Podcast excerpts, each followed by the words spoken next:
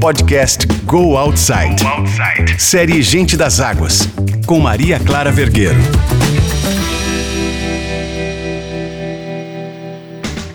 Bem-vindos e bem-vindas ao Gente das Águas, a série especial de podcast da Go Outside, que traz sempre um grande nome do esporte e das ações ambientais voltadas às águas do mundo. Por aqui já passaram campeões mundiais, pesquisadores, homens e mulheres ligados à natureza e às aventuras vividas junto ao mar e rios deste planeta. Nesse episódio, a conversa promete ser profunda, porque o nosso convidado tem mais de 80 mil quilômetros rodados em oceanos, sempre a bordo de um catamarã sem cabine, aberto para o céu e com vista para a água. Beto Pandiani é um dos nossos mais influentes velejadores e se prepara para sua oitava expedição. Dessa vez para explorar uma rota histórica que até há bem pouco tempo era coberta de gelo. A viagem, batizada de Rota Polar, vai sair do Alasca e chegar na Groenlândia, documentando o derretimento do gelo naquela região e discutindo mudanças climáticas. Beto Pandiani, bem-vindo! Um prazer enorme ter você aqui no Gente das Águas.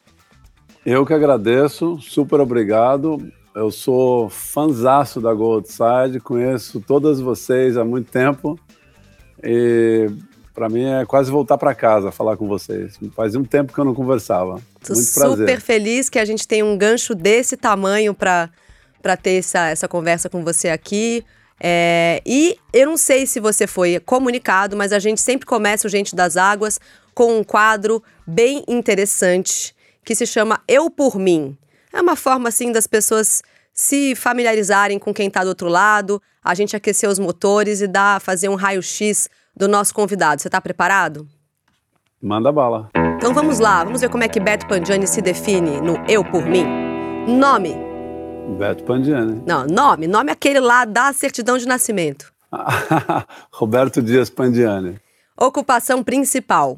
Velejador característica mais marcante? É insistente. Sua definição de felicidade? Compromisso. A qualidade que você mais gosta em alguém? Lealdade. O seu principal defeito? Muito obcecado pelos meus projetos. Um talento pessoal ou um superpoder que você gostaria de ter? Ser músico. A sua palavra favorita? Amor um ídolo? Nossa, eu sinceramente não tenho ídolos. É difícil mesmo. Às vezes a gente tem mais de um, às vezes a gente tem fases, né? É, mas é que eu é um ídolo. Ah, ah, vou falar um nome de uma pessoa que eu é, que é um amigo pessoal que eu realmente é uma pessoa que eu admiro, é o Lars Grael. E um lema? Viagem leve, viagem longe. É, hoje quando eu estava olhando suas coisas, eu estava agora que eu fiz a pergunta, eu estava esperando justamente essa resposta. Betão, a gente está aqui hoje principalmente, né? A gente vai falar aqui um monte sobre as suas aventuras e sobre a sua história. Mas antes de mais nada, eu queria começar falando desse próximo projeto que está quase zarpando. Em maio você se lança junto com o seu companheiro Igor Belli para o projeto Rota Polar. É a sua próxima aventura, a oitava expedição da sua vida. Com ela, você também vai falar sobre a forma como as mudanças climáticas estão alterando uma rota que durante vários séculos é, se tentou explorar comercialmente de várias maneiras, mas que era intransponível por causa do gelo. Agora esse gelo tem se derretido ano após ano e as vias ali estão se abrindo. Essa expedição que você já está preparando faz tempo ganhou um significado diferente, novo agora, que a gente está enfrentando mais um capítulo de guerra, disputas territoriais e econômicas, essa, tudo que você tinha imaginado sobre essa, essa viagem é, mudou de alguma forma com esses eventos recentes? Bom, uma guerra é, é um evento que comprova assim o grau de baixo desenvolvimento da humanidade do ponto de vista moral, né? Parece que não foi suficiente a gente passar por uma crise de saúde no mundo, né? E se existe um evento, um conflito dessa natureza, dessa magnitude, ainda nessa época do, do, do nosso planeta, é porque realmente a gente precisa rever algumas questões. Nossa, muito. Todos nós, né? Sim. E mudou, né? Coincidentemente, né? A gente sai da. A viagem começa no Estreito de Bering, né? Que é o ponto mais próximo da Rússia com os Estados Unidos. Uhum. E é até simbólico isso, né? A gente sair daquele lugar onde tem um. Acho que no terceiro dia de viagem a gente vai conseguir olhar para a direita, ver os Estados Unidos, olhar para a esquerda e ver a Rússia, né? De tão próximo que eles estão. É, eu fico assim abismado de não de, de, não compreender como que as pessoas não podem se entender, né? Porque você acaba percebendo que a guerra não é entre as pessoas, né? A guerra acontece entre líderes, porque as pessoas não querem ir para a guerra, ninguém tem é, pretensão de invadir o país simplesmente porque quer tomar a casa de uma outra pessoa. Isso não existe. É. Se a gente olhar para a história, né? E para outros eventos, até estava questionando sobre isso hoje, velejando, né? A tal da obediência, né? As pessoas obedecem, né? Líderes fanáticos porque elas perderam a capacidade de reflexão.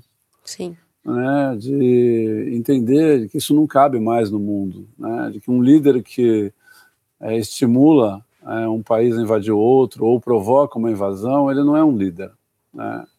Mas a gente tem um sistema político é, que a gente entende como democracia, onde a gente elege alguém. E eu, na minha opinião, vejo que todas as vezes que o ser humano, ou nós individualmente, delegamos o nosso poder, a gente se dá mal. Uhum. Pensa bem, você delega o teu poder para um grupo religioso, você é controlado. Você delega teu poder financeiro para um sistema financeiro, que é desfavorável a nós, né? A gente se dá mal. Delega o teu poder do ponto de vista do voto e vira as costas, a gente sabe muito bem o que acontece. É. Se e, você delega então, e também não, não procura acompanhar isso de perto, porque achar que você é, votou e que você não precisa fazer mais nada, né? É, mas é isso. Mas é, é, é na verdade é a atitude de delegar Sim e de não se importar, ou de não prestar atenção, ou de não fazer questão de saber o que está acontecendo, uhum. e, e, de não aprender. Né? A gente está aqui no Brasil, prestes uma eleição, e a gente sabe muito bem quem pode ganhar essa eleição. Uhum. Né? Parece que ninguém aprendeu absolutamente nada. Então, uhum. Eh, mas eu, como habitante desse planeta, eu aceito a, a maioria, mesmo que a maioria seja ignorante, porque, por enquanto, é o único sistema que Existe, mas eu não Sim. acredito nesse sistema. Vou dar um exemplo para você. Uma viagem, a Rota Austral, a segunda viagem que a gente estava dobrando o Cabo Horn, nós éramos em dois barcos, quatro velejadores. Uhum. Um determinado dia, a gente tinha uma tempestade na Terra do Fogo, um vento forte para caramba. A gente estava atrasado no cronograma e três decidiram partir e um não, porque esse um estava se sentindo inseguro. Nós não partimos, porque a gente olhou é, primeiro, para a posição mais conservadora. A outra é o lado mais frágil. Uhum. Então, o que eu aprendi no mar com o Igor, com o Duncan, meus companheiros de várias viagens, é que quando a gente quer se sentir seguro, a gente tem que cuidar do outro. Você fala é. uma coisa é, parecida com, enfim, que tem a ver com tudo isso que você acabou de, de mencionar, que é que a gente está acostumado a sentir é, a levantar bandeiras por direitos e que a gente não levanta bandeiras ah. por deveres. Sim. E que quando a gente, se a gente fizesse, se a gente tivesse essa, essa batalha por deveres, né? A gente olharia melhor o, a pessoa ao lado e faria. É. Naturalmente faria mais pelos outros, né? É, sim, porque é um desequilíbrio muito grande. Eu, isso acontece de fato no nosso barco, no nosso ecossistema, vamos dizer assim. Uhum é muito equilibrado, né? Eu não olho mais para minhas necessidades nem para o meu umbigo, eu vejo agora o que, que o Igor precisa e vice-versa. Uhum. Num dia que amanhece o dia e eu não estou bem, eu sei que ele vai me substituir e vice-versa, no leme, né? E falando é. agora do, do Igor, o Igor é uma espécie, você e o Igor são tipo Toquinho e Vinícius, assim, ele é seu, é. seu parceiro mais constante. Como é que você é. fez essa escolha para essa viagem, essa oitava expedição? É, por que, que você imaginou o Igor é, como sendo o companheiro ideal para para essa viagem? Se é que você planejou essa viagem sozinho, se de repente não foi junto com ele até? É, eu já falo dessa viagem há mais de 10 anos E a gente pretendia fazer essa viagem uns 11 anos atrás. Uhum. E quando ela não deu certo nessa época, por motivos econômicos, a gente fez a travessia do Atlântico. Uhum. E ficou guardada essa ideia, né? E eu retomei em 2018, aí veio a pandemia, enfim, mas consegui trabalhar esse tempo todo. E a gente já tinha esse sonho de fazer a passagem noroeste, que por acaso também era o sonho do pai do Igor, o Oleg Beric, um uhum. grande inspirador de todos nós, né? um grande velejador. Ou vamos dizer, o verdadeiro lobo do mar foi o Oleg. Uhum. Então, de uma certa forma, o Igor está realizando, vamos dizer, o sonho do pai dele, é, nós juntos vamos fazer isso. E é uma viagem inédita para nós, assim, um barco aberto nessa região, né? Sim. Mas o que, o que funciona muito bem entre nós dois é que nós temos uma confiança ilimitada no outro, é, sabendo que a gente, dentro de uma situação difícil, num momento tenso, a gente tem uma tranquilidade para tomar decisão um certo nível de humor, uhum. porque a gente não leva tudo muito, a gente não leva nada a sério, na verdade, né? Uhum. E, e, a gente sabe que a gente é muito resiliente, que a gente aguenta muito é, essa, esse ambiente rústico. Né? Se, o, se o Igor ficasse, por exemplo, doente, ou eu ficasse doente, a gente teria que mudar a viagem para o ano que vem, porque a gente não teria como encontrar alguém Sim. que a gente tivesse a certeza que, que você sabe como essa pessoa vai reagir. Isso é, bate na questão do, da, da confiança, né? Eu sei que eu posso contar com o Igor, se chover canivete, a gente sabe que vai encontrar um jeito, sabe? Então, essa confiança. E outra também, é, é a pessoa que, sei lá, você passa um dia inteiro sem vontade de falar, Tudo não bem. fala nada, tudo bem. O, o outro não vai ficar com DR. Com... O que aconteceu? Você está calado? Você está estranho. O que, que aconteceu? É. Imagina, não, ter... mas... Imagina você arrumar um companheiro de barco, passar 37 dias, que nem vocês passaram nessa viagem que você se referiu do Atlântico, é. não é isso? Em 2013? Sim, de Cape sim. Town até a Ilha Bela, sem parar, direto, e entrar numa, numa DR com, com o parceiro não dá, né, Pandiani? Não dá, não. A gente tem uma liberdade enorme. De... A gente até brinca que teve no Pacífico logo no terceiro, quarto dia estava frio, assim ainda estava a corrente de Humboldt. E aí o Igor, no final do dia, a gente havia ficado quieto o dia inteiro, o Igor falou para mim assim, nossa, tá friozinho agora, né? Eu falei, tá mesmo, e o assunto foi esse no dia. Continuamos calados. Assim. É, porque a viagem é para dentro, né? É, você fala. Isso é outra frase que eu achei muito bonita sua. Fiz, na verdade, eu fiz uma seleção de frases aqui. É, uhum. Que é a história de que você foi conhecer o mar e você é, encontrou o seu mar interior, né? E que é um mar, Sim. esse mar interior é o, é o mar que você ainda não conhece é, de verdade e provavelmente não vai conhecer na sua totalidade jamais. Agora, falando dos não. mares que você conhece, eu, eu queria elencar aqui as suas, as suas sete expedições para poder te fazer a minha própria a minha próxima pergunta e até para falar dessas datas. Então, em 2000 você fez a Rota Austral, que foram 170 dias passando ali por baixo é. do, do Cabo Horn. 2003... Essa foi a segunda. Ah, essa foi a segunda?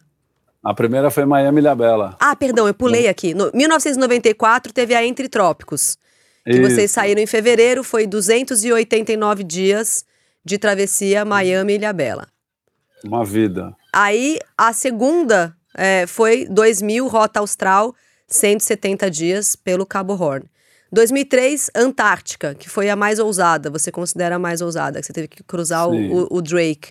850 quilômetros até chegar no primeiro conjunto das ilhas Shetlands. 2004, vocês fizeram uma regata Miami-Nova York, de mil milhas. Uhum. 2005, Sim. Nova York Groenlândia.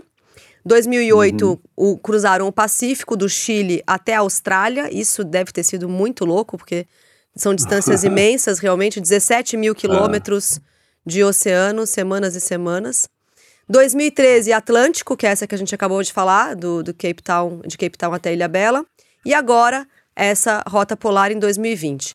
Teve dois grandes intervalos aí entre é, a viagem que vocês fizeram entre Trópicos, 94, e Rota Austral, e essa última, uh, que demorou, uhum. como você falou, é, do Atlântico para agora, deu 11 anos. Como é que você vive os intervalos que você não tá na água. Você que é um cara tão conectado com tudo isso, é, como é que é a sua vida em terra e por que que essas duas viagens em especial tiveram intervalos tão grandes entre uma e outra?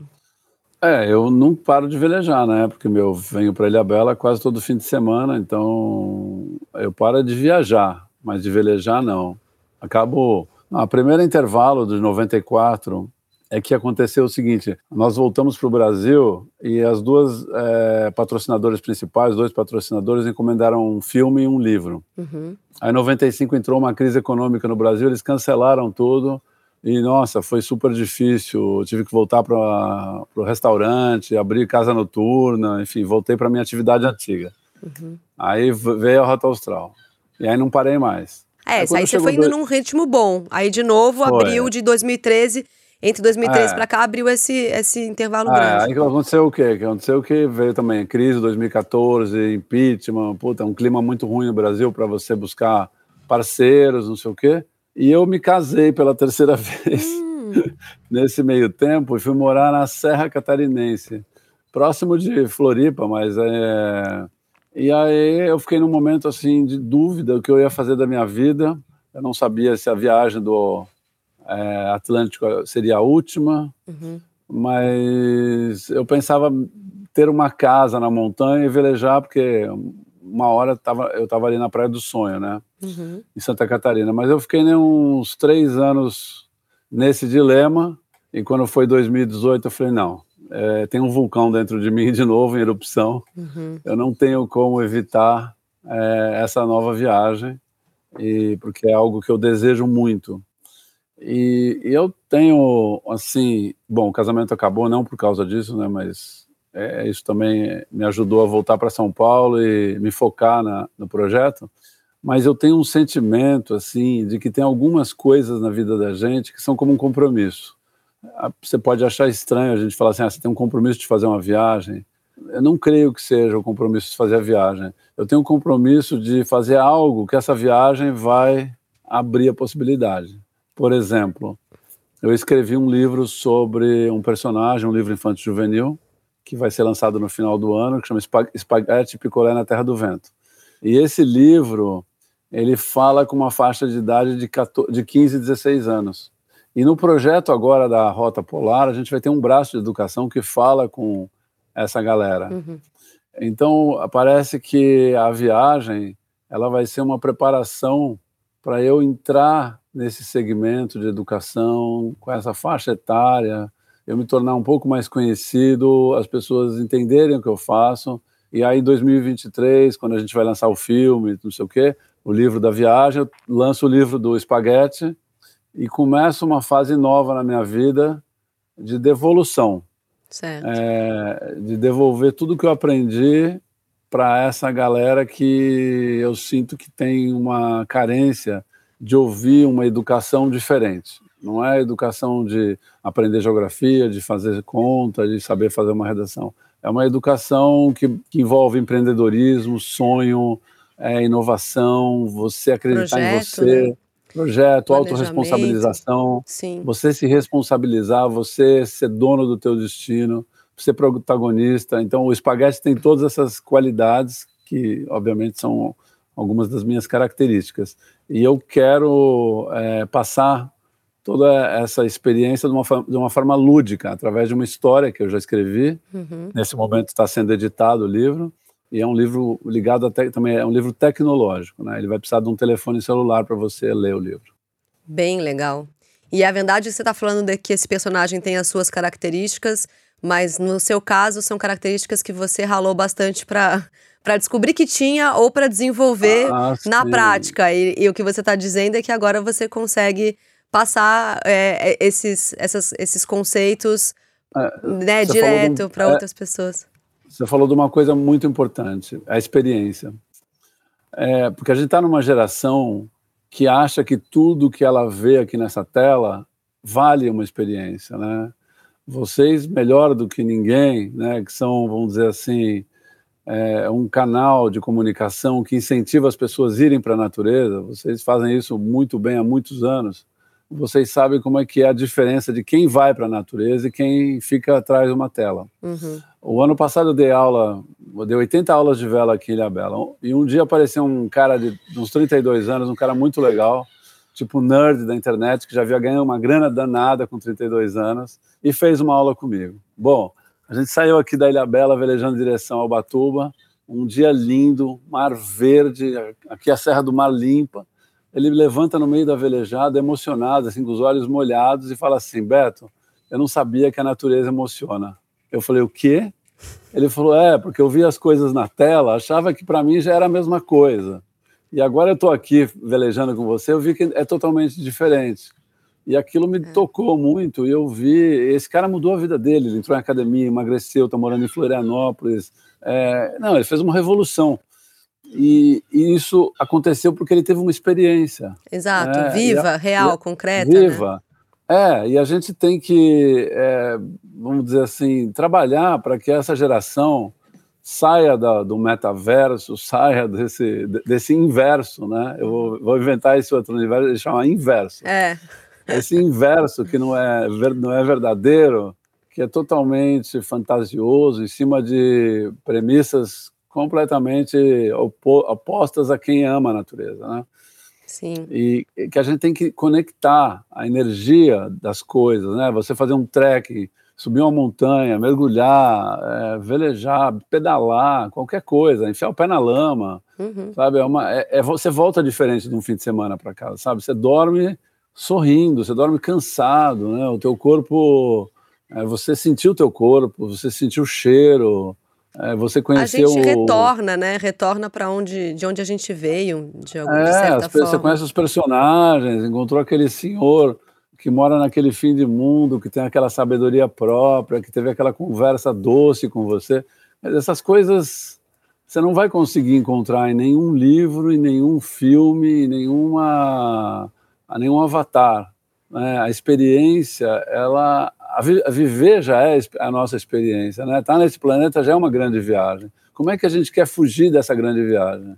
né? E, e, e, muitas vezes delegar até, né? Essa grande viagem, você é. acaba botando, deixando alguém fazer isso para você, né? Mas falando de, de geração e, e de experiência, né? É, eu ia aqui dizendo, lembrando que você sendo pioneiro, tendo realizado expedições únicas, né, que outras pessoas não fizeram dessa mesma forma, porque além do que tem, tem essa, especi essa especialidade que é. é o catamarã aberto, né, uma embarcação completamente exposta, completamente entregue ali ao céu e ao mar e na maioria das vezes em condições é, e muitas vezes em condições muito duras. Eu queria saber como é que um veterano como você enxerga as conquistas dos outros, como por exemplo a que a gente viu é, no ano passado da Tamara Klink, que recentemente se tornou a uhum. mais jovem brasileira a atravessar em solitário o Oceano Atlântico. Como é que isso bate em você, assim?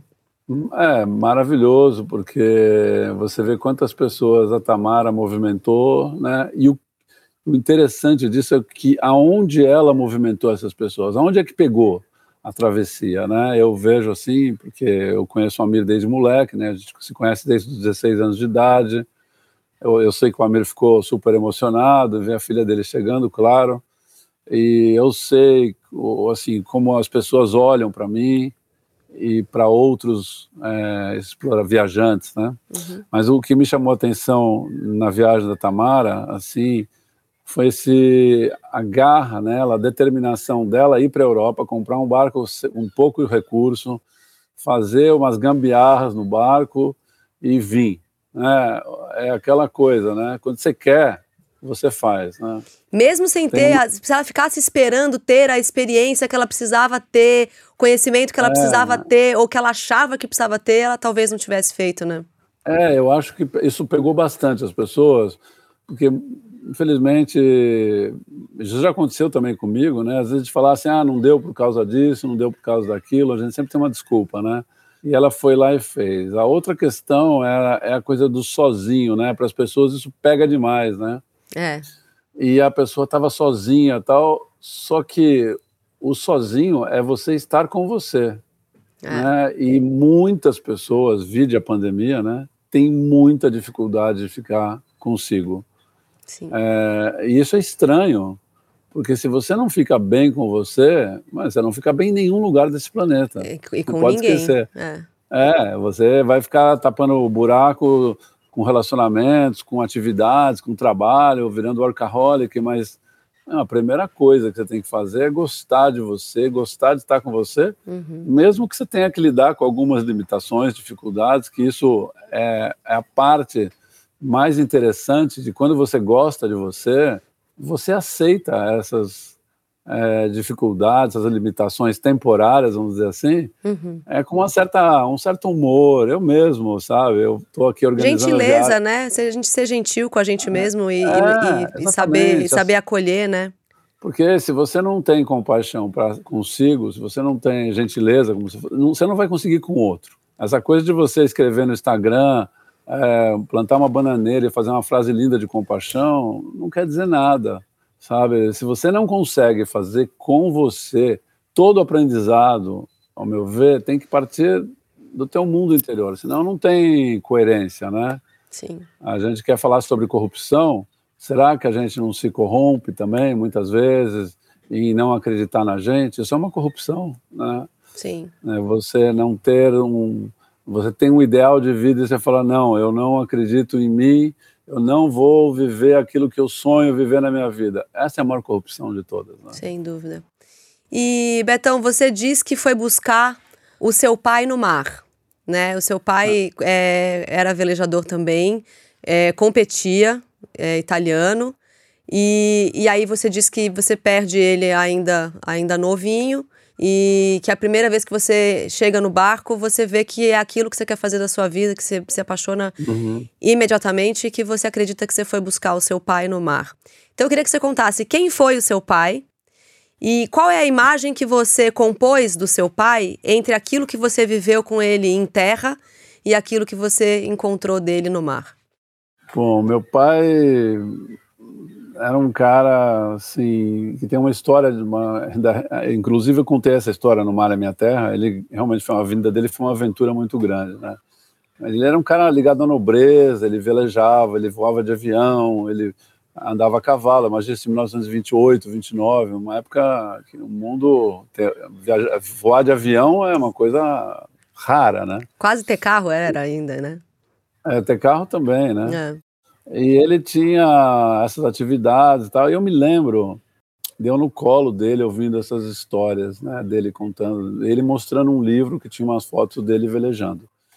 E, e ele me falou uma frase que ficou esquecida. Eu me relembrei quando eu escrevi O Mar é Minha Terra. Não sei como eu fui pescar essa frase lá dentro de mim, mas ele me falou assim que um bom velejador ele sabe é, que o vento vai é, rondar, vai virar, um pouco antes dos outros. Então ele se prepara para manobrar antes, então ele tem uma vantagem. Uhum. Nossa, eu não sei como. Imagina, eu com sete anos, se falar uma coisa dessa era grego para mim. Mas eu gravei a frase. E depois que eu aprendi a velejar, eu entendi o que, que ele quis dizer com isso, uhum. né? porque de fato é verdade. Você se Quando antecipa aos acontecimentos, né? É, no mar é importantíssimo você saber isso, né? Você está ligado aos sinais, né? Sim. E algum, isso, é, eu, quando eu falo que eu fui buscar o meu pai do mar, porque como, de, como ele faleceu e eu não tive ele como professor. Quantos anos você tinha? É, 18. E eu, eu já sonhava em dar a volta ao mundo. Eu ia, com 14 anos, eu pegava um ônibus chamado aeroporto, que ia até o aeroporto, eram duas horas das perdizes. Eu comprava uma revista importada lá no aeroporto, né, em Congonhas, que só tinha lá, revista importada que era uma revista caríssima de vela, voltava com aquela revista lá que eu lia ela inteira, não lia porque não entendia nada, porque era às vezes escrito italiano, em inglês, mas eu via, via os barcos, não sei o quê, e, e, aí sonhava que um dia eu ia ter um barco a vela, cabinado, para dar a volta ao mundo. E nunca imaginei que ia ser nessa jangada high-tech. Né? mas, é, mas a coisa foi, foi, foi, né? De uma maneira estranha as coisas aconteceram, né? Então eu tenho uma um sentimento assim, depois de muito tempo que ele faleceu, depois de uns 10 anos, eu entendi por que, que ele partiu. É, eu não tenho nenhum sentimento mórbido, não tenho mais saudade, não tenho mais nada disso. Eu tenho é, um amor imenso por essa entidade que hoje não é mais meu pai, né? Ele foi meu pai quando ele era vivo aqui. Como é o nome Mas, dele, é Betão? Corrado Pandiani. Certo. É, mas eu muitas vezes senti a, a, aproximação dele, muitas vezes na minha vida, assim. E, e, eu sei que essa energia, de uma certa forma, é, se vê representada por mim aqui, não, não somente em relação ao mar, mas ao, ao plano de vida que a gente faz, né, quando vem para cá, com propósito, realizações, e incrível, né? é, tudo que eu construí na minha vida é, de positivo, eu construí a partir de uma perda. Né? É, foi essa perda que fez eu movimentar tudo isso dentro de mim e que me deu força para ir adiante, para ser resiliente, para ser curioso, é, curioso, por ver propósito atrás das coisas, por ver magia onde ninguém vê, é, por ver coisas doces, onde muita gente vê a, dureza, sabe? Então, eu tenho muito agradecimento a, esse, a essa energia que partiu e criou todas as condições que, no primeiro momento, pareciam adversas, mas eram as melhores que eu precisava para me desenvolver. Que lindo isso. E tem um texto muito bonito seu que fala alguma coisa próxima também de, de outras que você acabou de dizer, que é a descoberta de um país nobre. E nesse Sim. texto você descreve aspectos do Brasil e da vida das pessoas que vivem à beira dos, dos rios e dos mares, e às vezes também à beira da sociedade.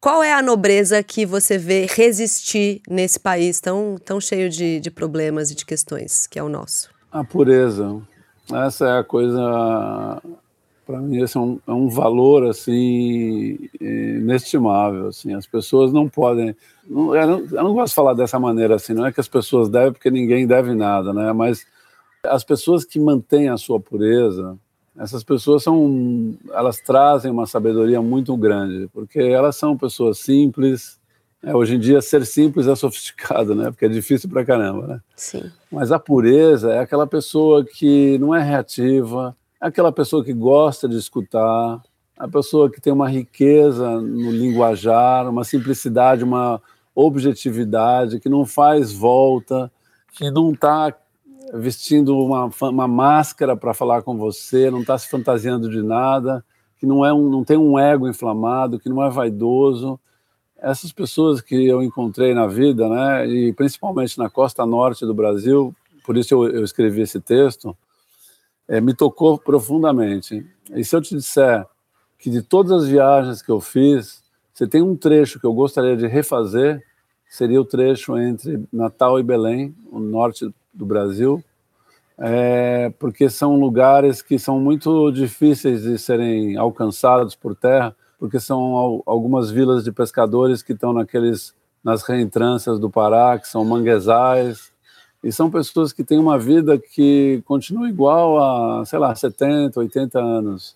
E você imaginar que num mundo desse, né, a gente que mora em São Paulo, né, que dá tanto valor a algumas coisas que muitas vezes não tem valor algum, né?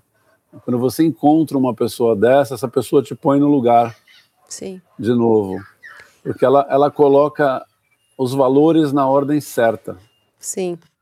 E você acha que essa pureza, essa nobreza, ela tem ligação com a água, porque são populações ribeirinhas, são populações que estão ali ou perto dos rios ou perto dos mares, lidando com algum aspecto, e aí você me diria qual, é, que o mar tem, que o rio tem, e que entra na vida dessas pessoas e, e vai meio que moldando é, o caráter dessas pessoas? A água faz isso? É, não, eu não posso generalizar, mas Sim. eu posso dizer para você que é, os pescadores né, é, do norte do Brasil são pessoas que têm uma atividade é, física é, muito dura, né? O mar é muito ríspido, né, com a gente, né? Assim, é o sol, é água salgada, você vê as mãos dos pescadores, é toda lenhada, né? Você vê que uma pessoa de 40 anos tem um aspecto de 60, porque ela tem uma atividade que não tem sábado, domingo, terça-feira, não tem férias, é a vida toda dela, todos os dias praticamente, né? A não ser que o mar esteja muito ruim. Uhum.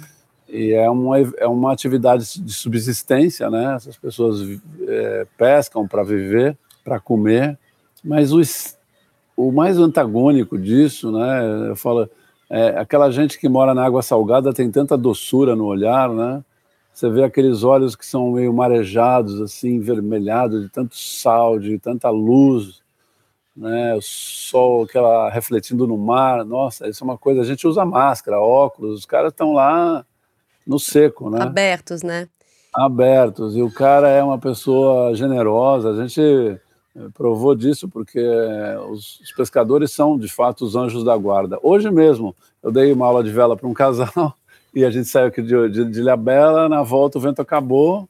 Passaram várias lanchas pela gente, a gente estava na gente, estava remando para voltar, ia demorar, sei lá, uma hora e meia, duas remando, estava mais preocupado com o nosso horário aqui. Sim. Um pescador voltou e ofereceu carona. Jogou um cabo, a gente rebocou, a gente 30 minutos, a gente chegou aqui na Praia da Armação, mas você vê, quem que foi parar, gente? Não foi nenhuma lancha, nenhum botinho, não sei o quê, foi um pescador. pescador. É. É, sempre são eles. Eles são. É porque quem mora no mar é solidário, porque sabe o quanto esse ambiente é inóspito, né? Nós, nós somos seres terrestres, né? O e o quanto a é gente uma... é pequeno, né? O mar dimensiona é. muito o mar, a montanha. É. Quem vive na montanha, quem vive no mar, tem essa, essa dimensão do, do, do, da, nossa, da nossa pequenez. É, pequenez da... o, barco, o, barco, o barco é uma ilha, né? É. Você sabe que quando começou a pandemia, na verdade, o lockdown, né, 15 de março de 2020, eu estava em casa, minhas palestras foram canceladas. Eu falei, meu Deus, o que eu vou fazer agora, né? Aí deu um dia, eu falei assim, bom, esse meu apartamento aqui é meu barco, então eu vou fingir que eu estou no meu barco. O que, eu vou fazer aqui no meu barco? Aí eu tive uma ideia, falei, pô, vou escrever um texto, porque de repente eu me dei conta que eu era especialista de quarentena. Isso que eu ia né? te falar, o que você deve ter dado de palestra, feito de live no período da pandemia é. para falar sobre isolamento. Não, eu fiz 50 lives no ano, mais umas 40 palestras. Foi uma coisa por causa de um texto que eu escrevi, de como fazer uma travessia, uhum. né, onde eu enumerei é, algumas questões que são importantes de você ver, né, no, no, meu caso, né, de um barco que é muito semelhante ao que a gente viveu, né? Uhum. E, e é isso.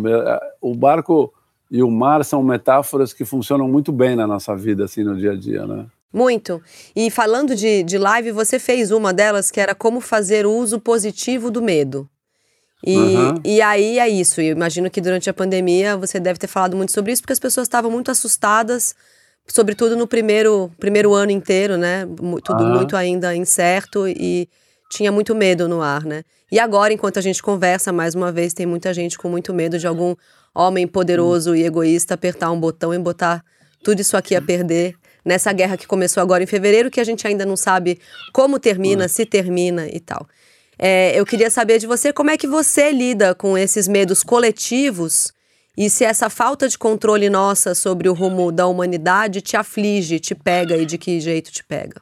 Não, eu vou ser muito sincero, isso faz parte do meu passado, não sinto medo, porque eu compreendi o porquê que a gente sente medo e eu compreendi qual é o propósito do controle né? Porque quando você é controlado, você sente medo.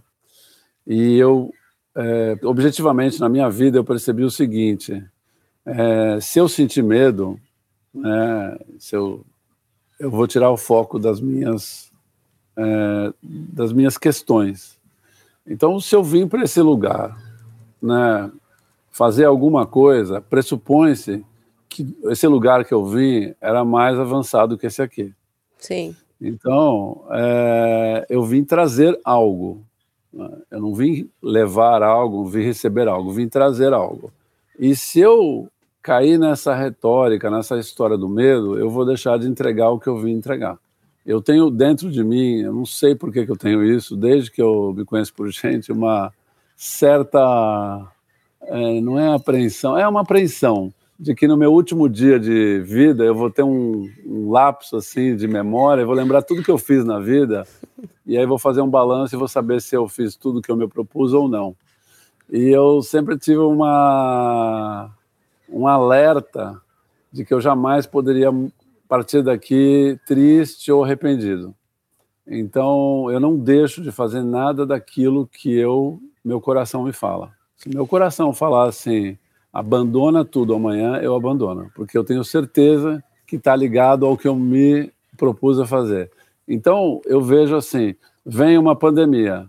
A pandemia não é para que a gente sinta medo, a gente precisa aprender alguma coisa, você precisa compreender o que está acontecendo no mundo. É aquela tal da coisa da obediência, a gente não precisa obedecer, a gente tem que questionar. Tá, agora tem uma questão bélica gravíssima. O que, que vai contribuir para esse evento acontecer ou não acontecer se eu ficar preocupado, com medo, tenso, sem dormir? Eu, vou, eu acho que energeticamente pior, eu vou mandar mais alimento para essa negatividade. Mas, se eu foco no meu coração, que é o lugar mais seguro que eu conheço desse universo, eu vou emanar coisas boas, eu vou continuar fazendo meus projetos que têm um propósito de trazer algo, de entregar algo, e não vou cair nessa armadilha, porque isso é uma armadilha da nossa mente.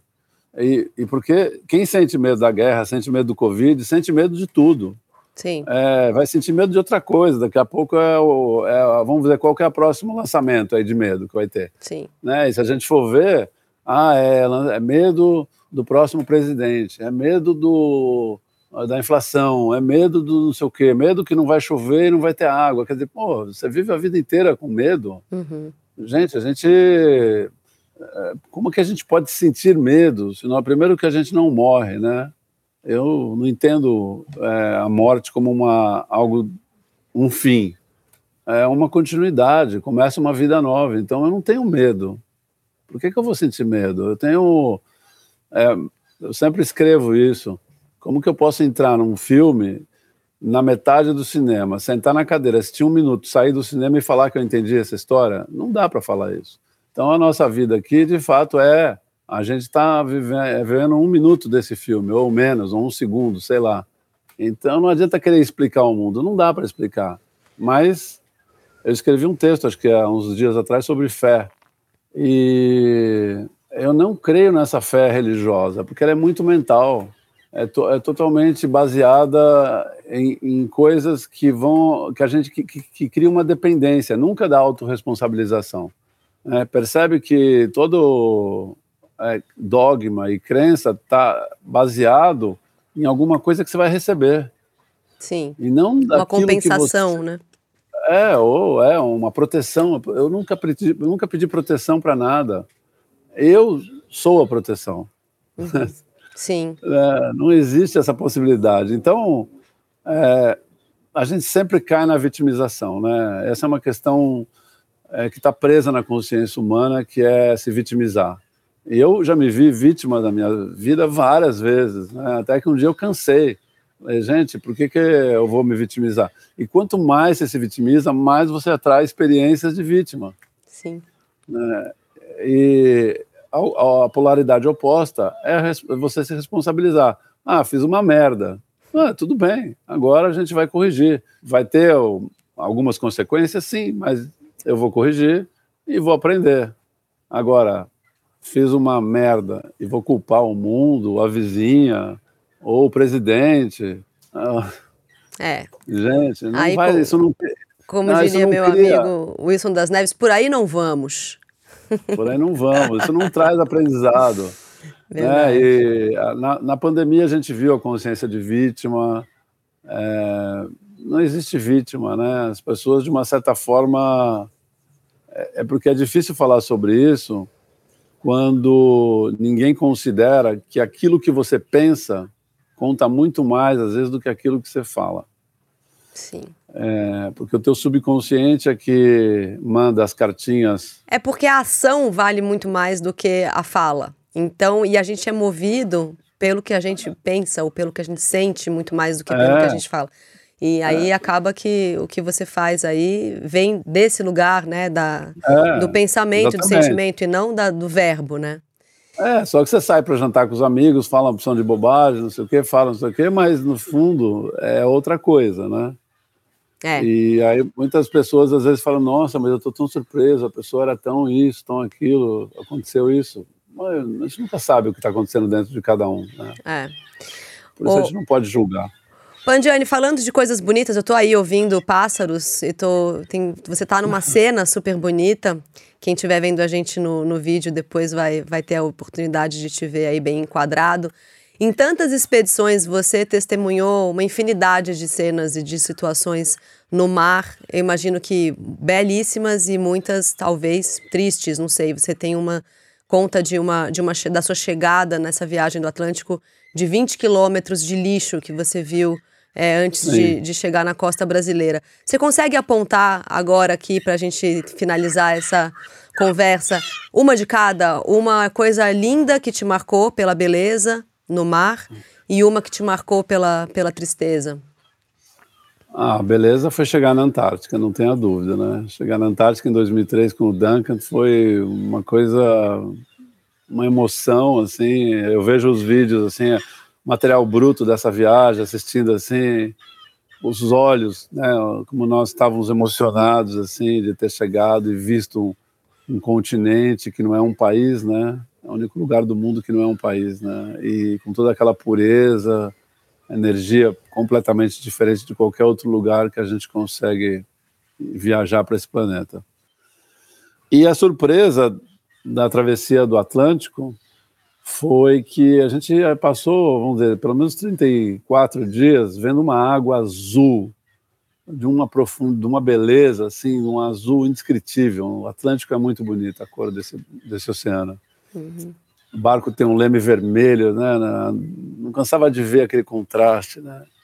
E aí quando estava a 20 milhas da costa fluminense, né, no Rio de Janeiro, justamente no caminho que os navios fazem da bacia de Campos para a Baía de Guanabara, um mar lotado de óleo, plástico, sujeira, plástico em vários níveis, assim, tanto na superfície quanto a meio metro, um metro de profundidade.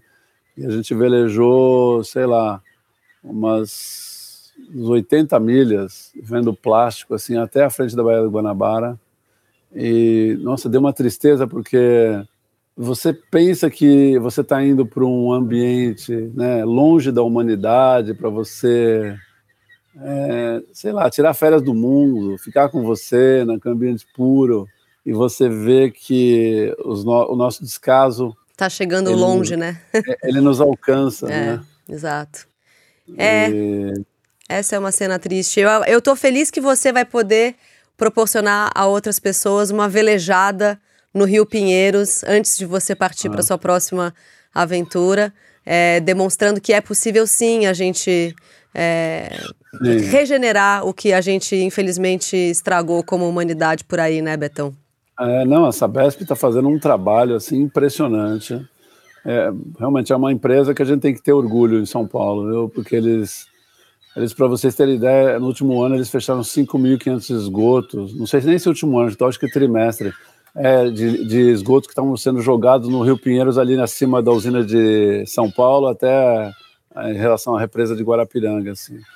E daqui a uns meses, a, aquela parte do rio vai estar muito mais limpa do que. Já está bem mais limpa do que era, né? Sim, a gente É um trabalho muito longo, é a maior obra de saneamento básico do planeta, é complexa, mas as pessoas precisam ajudar, né? Não pode jogar plástico na rua, jogar bituca, porque vai cair no rio choveu, o rio fica cheio de plástico. Sim.